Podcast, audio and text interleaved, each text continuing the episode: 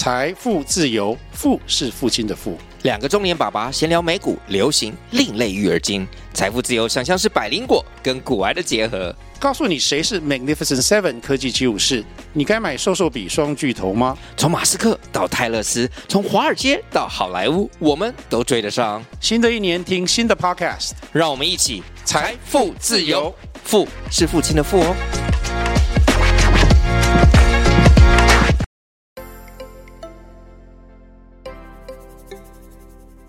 大家好，欢迎收听斜杠杠杠杠，大家来开杠。我是乔王，我是威廉。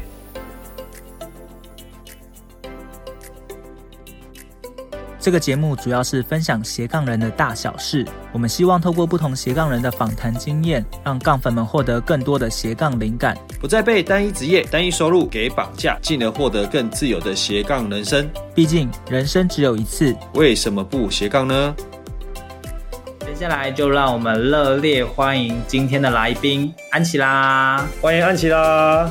Hello，大家好，我是安琪拉。哇，小，乔啊，我记得安琪拉好像是我们前面。一开始几集的来宾，对不对？对，没错。他看着我们两个已经慢慢长大，还是变胖。也不能这么说啦，你们也是我前期的来宾啊，大家一起成长，互相互相。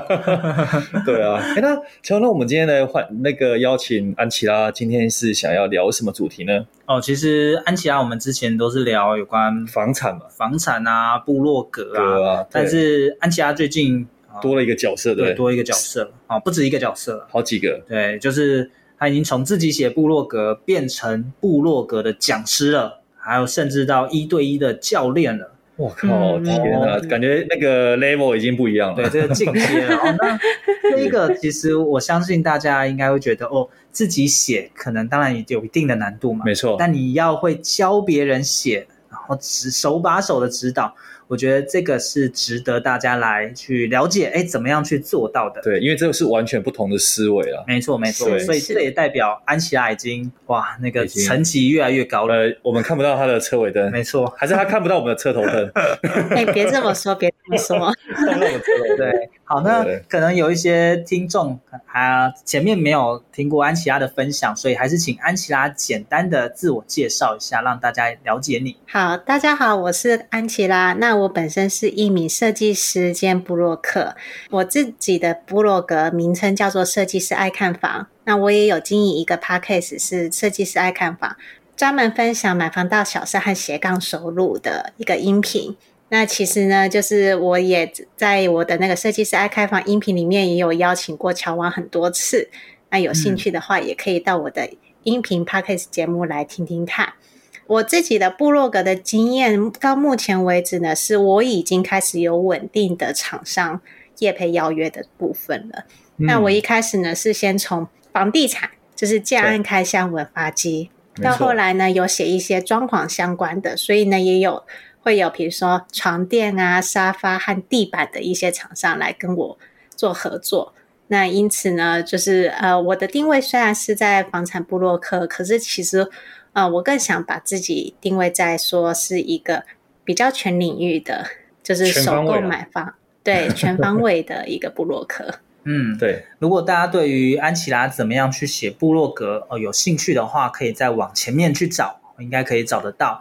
啊，今天呢，我们来聊一聊说，诶，为什么会想要开部落格班？哦，那其实安琪拉目前是跟我一起开部落格班呐、啊，所以我们来聊一聊，哎，这个原因，这个起心动念是什么？出发点？我觉得这个起心动念其实是很简单的、很单纯的。说实在话，嗯、当初啊，就是我跟乔王毕竟是同一届部落格同学，对，那那时候呢，对，我们是同期一起，对，二，我永远记得是二零一八年开的十月开课。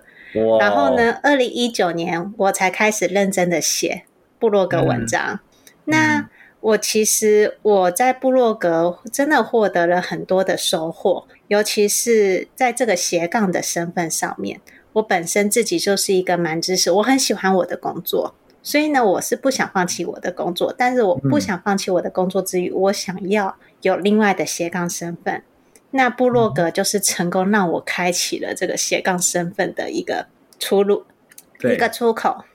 因此呢，我就会在想说，哎，奇怪了，既然部落格有办法让我能够成功斜杠变现成各个不同样的身份，你看，我因为部落格的关系，成为好学校讲师，又成为房产部落客，嗯、又成为专栏作家，又成为厂商的一些邀约的对象，甚至呢，还跟呃乔王一起开始、嗯、呃经营部落格班，这都是因为我先有了部落格，所以它是一个，应该是说是一个 CP 值，我们说所谓的价值投资，是一个非常高、非常高的一个投资。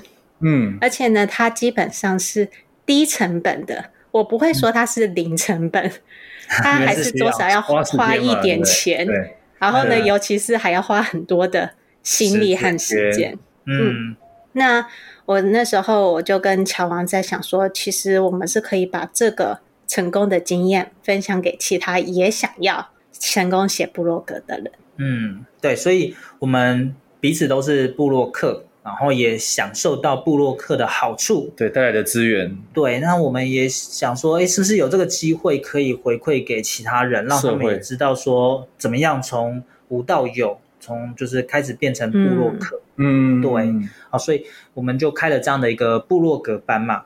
那我们这样算一算，应该也差不多两届了嘛，对不对？对对，没错。哎、嗯，那乔，你们的一届的时间大概多久呢？我们一届时间，如果是以课程来说，大概维持半年左右。Okay. 对，但是我们后续都还是会在群组里面跟他们互去讨论嘛。对对对，所以那个时间其实是蛮长的，就是可以手把手的陪伴大家。嗯、OK，那他这样的一个课程的话，大概是有哪些的一个内容？嗯、大概半年内可以分享，你跟安琪拉分享一下。好，安琪拉要不要来跟大家分享一下这样的一个部落格班里面有什么样的内容？对，或者嗯。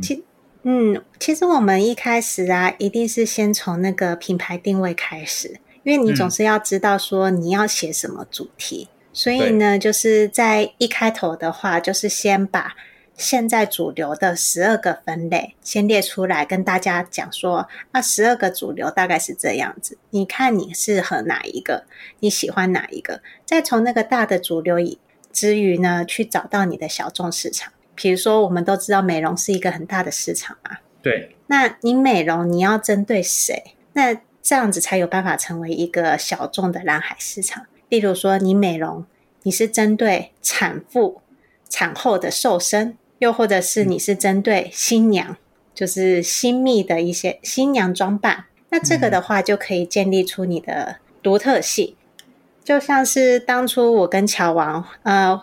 部落格会成功的原因，其实我觉得很大部分都是在品牌定位。你有没有定位成功，让人家马上知道？呃，一想到什么，就是就会联想到你。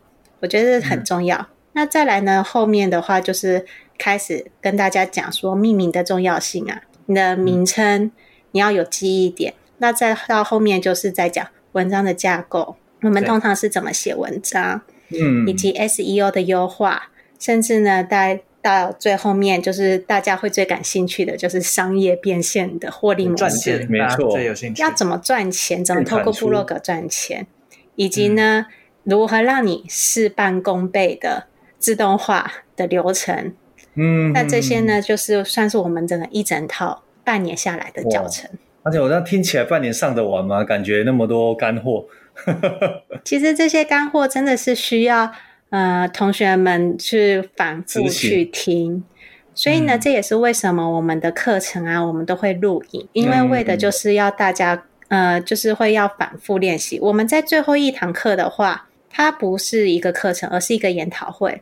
嗯，我们在每一次的每一次最后一堂课，都会请学员们把自己的文章拿出来，然后我跟乔王会针对每一个学员的文章，然后去告诉他分析说。这一个重点在哪里？比如说，你标题应该要怎么下？你的排版应该要怎么弄？那你应该要呃加什么行动呼吁，才有办法让你的文章变得更有价值？嗯，那其实呢，就是最后一次的这种研讨会，比较算是我们前面五堂课的总复习。没错，哇！如果大家中间诶。疏忽了，或者是说没有听得很清楚，在那一堂课至少还是可以把它补齐，倒带回播。对，没错，没错。嗯，而且是个案式的教学啦，因为前面可能就是来听可能别别人的案例或者老师的案例嘛，嗯、那接下来就是他自己的产出要拿来提供给大家分析。哇哦，就是这个是血淋淋的，但是是最有那个效果的效果的，没错。嗯，那蛮特别。因为自己写完去。自己写完，然后呢，再给别人看过，那个是最客观的。对，就直接赤裸裸的就秀出来。没错。那哎，那其实蛮好奇啊，因为呃，听乔王说，这样你们已经带过两届了吧？那两届里面，你有没有遇到说有些学员他的成长历程啊，就是呃，让你很印象深刻的？嗯、就是说，这边可以分享给我们的听众朋友吗？对，嗯嗯，其实啊，我觉得通常让我和乔王印象深刻的，都是那一些真的积极。对于写部落格有热情的同学们，嗯、没错，他们会因为有热情，他们就会努力的去写文，去想办法运用我们就是所教的东西，善用在他身上。像不管是第一届也好，或者是第二届也好，都会有这种积极努力去争取，让自己有办法在。半年内或者是一年内立刻得到厂商邀约的布洛克学员，嗯、那这是让我觉得很欣慰的，因为我们的目的就是要让你能够开始马上的去有获得一些商业获利的来源嘛，不管是交换产品也好，哎，产品你要是交换到两千块钱的瑜伽裤，哎，那也很值得哎，啊、你就赚了两千块，对吧？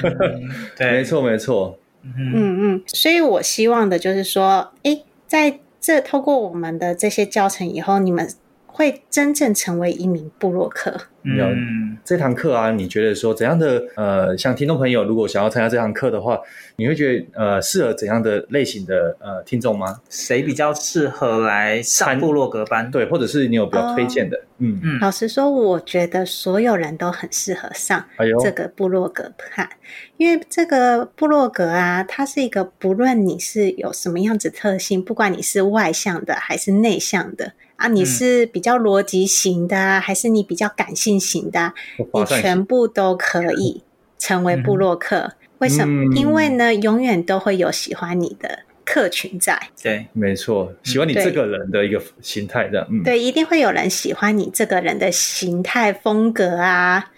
嗯、那甚至是说，就是你只要你愿意持续写，甚至你觉得写文章呃是一件乐趣。我觉得最重要的还是在于自己的热情所在啦，写自己所喜欢的东西，然后愿意持续写下去的话，嗯、那其实呢，你非常适合来参加这个部落格班。嗯嗯，那有没有办法举几个同学为例，就是看他们从无到有的这样一个过程，让大家了解一下，哎，参加之后，呃，大概会有可能会有哪些改变，这样大家可能会比较或收获。嗯嗯嗯嗯嗯。嗯那我就来讲一下那个第二届的，我们有一个朋，呃，有一个学员，他叫做宜平好了。那他确实是在上完我们这个课的第一堂课开始呢，他就开始建立了自己的部落格嘛，然后就开始努力的写文章。那他写的文章呢，是跟美容有关的嘛。他的状况是他都先写好，然后呢，在每一次的课程，他都很认真的参与。参与了以后呢，比如说像第三堂课是在教 SEO 优化，他学完了，他懂了，那他就回去继续修正他以前写过的文章。比如说他就是、呃有写一篇就是细致纹眉的一篇文章，嗯，那结果呢，没想到很快的时间，他这一篇文章就是跑到了 Google 的关键字排行榜第一页，也、因此呢有人特地私讯他说：“哎，请问他。”去细致完美的地方是在哪里？所以读者就看到，然后私讯他。对，读者看到了，跑去问他。那他也以这个为契机，然后呢，又学到了我们的商业模式嘛。嗯。跟那他就试图去跟就是厂商，就是纹眉的师傅联系，说：“哎，如果他介绍的，可不可以拿到介绍奖金？”哎，就这样子谈成了。嗯。那我那我觉得这个就是一个很棒的事。事情，那后来事后呢，就是又陆续的帮他媒和接触到了一些厂商，然后他也都开始开始去写，那就慢慢的他会是成为一个良性循环嘛，因为他会有厂商的压力，他会觉得说我拿到厂商的东西，我要认真写文章，要产出，对，要产出，要认真产出，然后呢，嗯、就就这样子，所以呢，你他你会看到他文章写的频率是高的，那这就是我们一般所乐见的。嗯、你一开始起步的时候啊，你的产值一定要出来，对，不要半途而废。你就是产值一出来了以后呢，嗯、其实你到后面会越走越轻松。刚才提到这个案例呢，我觉得也是让我印象最深刻的啊，因为大部分同学可能在上完之后，他不见得会马上去做执行，但是怡萍他是上完之后马上去做，然后马上就看到成果，所以带动他这样的一个正向循环，欸、所以他可以很快时间之内就达到一定的效果。嗯，哎，那像那像像怡萍这一位学员，他本身也有正职的工作吗？对，没错，所有我们的学员都是有正职的工作的。OK，所以他也是利用可能下班时间或周末的多的时间来去做这样的一个产出嘛？嗯，没错，这也是我们所追求的所谓的主动收入嘛。因为呢，我们毕竟大家大部分的人都是上班族，如果我们想要多一份收入的话，其实我们透过部落格。透过这种下班之余闲暇时间来写文章，就可以赚到钱的方式，何乐而不为呢？嗯，一刚开始其实都是算主动收入了，你要去写，它才会有一些机会产生，像业配啊，或者是一些厂商邀约嘛。对对对，但是当你的文章被排名到很前面的话，它就会变成另外一种被动收入了，就是别客客户主动来找你。对，没错，那你就会吸引到越来越多的机会。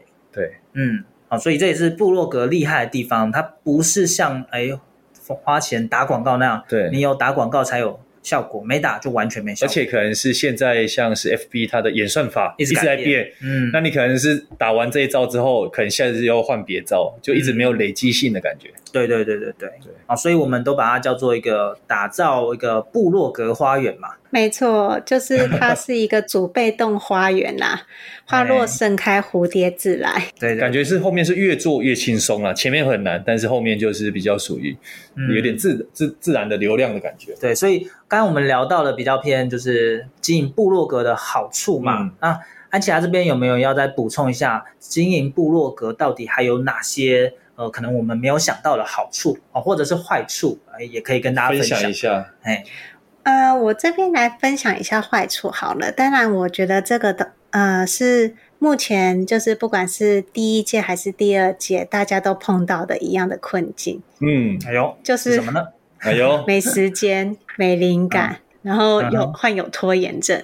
但不可讳言的话，就是连安琪拉，哎，威廉也有，安琪拉我也有拖延症。其实布洛格是真的就是。因为他一开始前期是没有办法让你获利的，你真的很容易会患拖延症。嗯，对。那但是呢，如果你拖延症一直持续下去的话，有一些人可能就会就是一年就直接都倒地不起了。对，没错，变习惯了嘛，对不对？所以就是你你直接躺平了也不行，你可以休息。但是你不能够躺平。嗯、对，这个跟我们录 podcast 还蛮像的，前面可能都没活力，嗯、对，要么就放弃，要么就继续坚持。没想到我还听到这一集了，等到安琪拉第二集，你看多厉害，终于见到安琪拉。没有，我觉得经营 podcast 也不容易啦，因为其实经营 podcast 也是跟部落格是差不多原理的，都要坚持下去。所以呢，嗯、其实部落格的坏处就是在于这里。他没办法立即获利，嗯，你甚至可能要花一两年的时间，啊，你都没有办法去真正拿到一笔像样的奖金。因为听说乔旺前面也花了不止一两年，大概七八年，也没那么夸张。因为其实我说我是二零一九年开始，就是文章变变红嘛，然后呢对开始有流量，也慢慢的开始有一些厂商邀约。可是，在那之前啊。我也是写文章写了很久，都从来都没获利过的。嗯，哇，对，我从二零一六年开始写文章，哇，那其实也都是前面也要好几年的时间的一个堆叠。对，前面花了四年的时间的堆叠，然后都没有成功。所以呢，其实我们很希望办部落格班的原因也是在于这里，让大家少走一点冤枉路。对，就变成说你可以缩短前面摸索期啦。嗯应该说对对，不要像我们一样摸索了四五年，然后才终于就是判 书。哎，那所以安琪拉，其实这样刚刚听起来是说，呃，你从二零一六一七开始写部落格嘛。但是后来大概一八一九开始有比较大的流量突破嘛。那时候有这样的突破原因是呃是有去上课吗？还是说是是怎样的？对，因为我那时候是有上课的。然后呢，嗯、我就意识到说，哦，原来我之前写的文章啊，都比较偏向于记录类的。就我以前都是写我的读书心得。嗯然后甚至是哎，我一些记录，那我唯一最高的流量可能就是我一些婚纱的记记录啊，或者是计划 照片，对不对？还有就是我去美国的哎签证的一些流程，就是我后来才知道，对对，就就比较实用的东西。我后来才知道说，我不应该是写我想要写的东西，而是要写。别人需要的文章，哦，这是所以我就是二零一九年后，我就又另外开启了痞客邦，专门写别人想看的文章。嗯、那我刚好那个时候我要在青浦买房，所以我就一直写跟青浦有关的文章，嗯、就这样子起来了。嗯，我这边可能稍微补充一下，就是当我们在做一个自己喜欢做的事情，跟别人需要做的事情，是可以取得一个交集的，没错，不见得。都一定要做自己喜欢的事，但别人觉得没价值，嗯嗯，或者一直去讨好别人，都写别人需要，但是自己觉得不不开心，或自己没兴趣，对，没兴趣，应该是可以找到一些交集，你才可以写得又开心，又对别人产生价值。对，还是要找到平衡点啊，嗯、不能够为写而写。对啊，那而且像这个平衡点，你有没有什么经验可以分享给我们听众朋友？嗯，比如说以刚才的案例。呃，看房好了，你怎么知道说这些也是别人的需求呢？对，嗯，OK，我觉得如果你想要写这方面的主题的话，你第一件事情你就可以先搜寻 Google，先搜寻 Google 看一下说，大家普遍搜寻这个关键字的时候会想看什么内容？哦，譬如说打青浦，然后后面可能会跳出很多关键字之类，嗯、譬如说什么预售屋，然后中古屋还是什么之类的，没错房价，青浦房价啊，这样子、嗯、买房啊。Google 本身它就是一个大家的许愿池，你可以把它这样子没错没错。对，那那些关键字，哎，因为大家常打这些关键字，就会跳出来前几个，它就会跳出来。哦，你就可以知道说，哦，这个是流量比较高的，也是大家比较有需求。如果万一你打了之后发现，哎，怎么都没有人用这关键字，有可能是大家没有。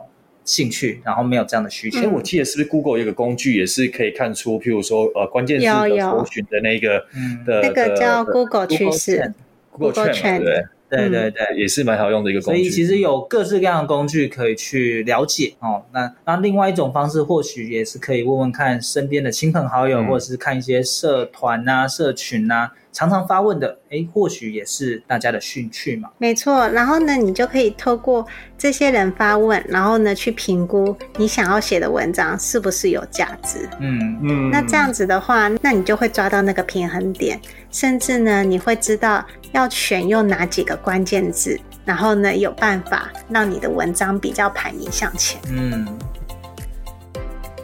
听完这期节目后，你觉得哪一个部分对你有帮助或者印象最深刻呢？欢迎你在 YouTube 频道下方留言告诉我们，并且分享这集节目给你需要的朋友喽。还有，请大家记得追踪一下斜杠杠杠杠的 IG，我们会把这一集的精华重点以及来宾送给大家的一句话整理之后放在上面，帮助大家快速复习。IG 搜寻斜杠杠杠杠就能找到喽。如果你也想要发展斜杠，我们在脸书上有个私密社团，你只要在脸书搜寻斜杠。人交流区就可以免费加入这个社团，和大家一起交流更多的斜杠大小事喽。如果觉得这一集的节目不错，也欢迎在 Apple Podcast 订阅以及五星吹捧，或者在斜杠杠杠杠的 YouTube 频道订阅、按赞、追踪，并且开启小铃铛喽。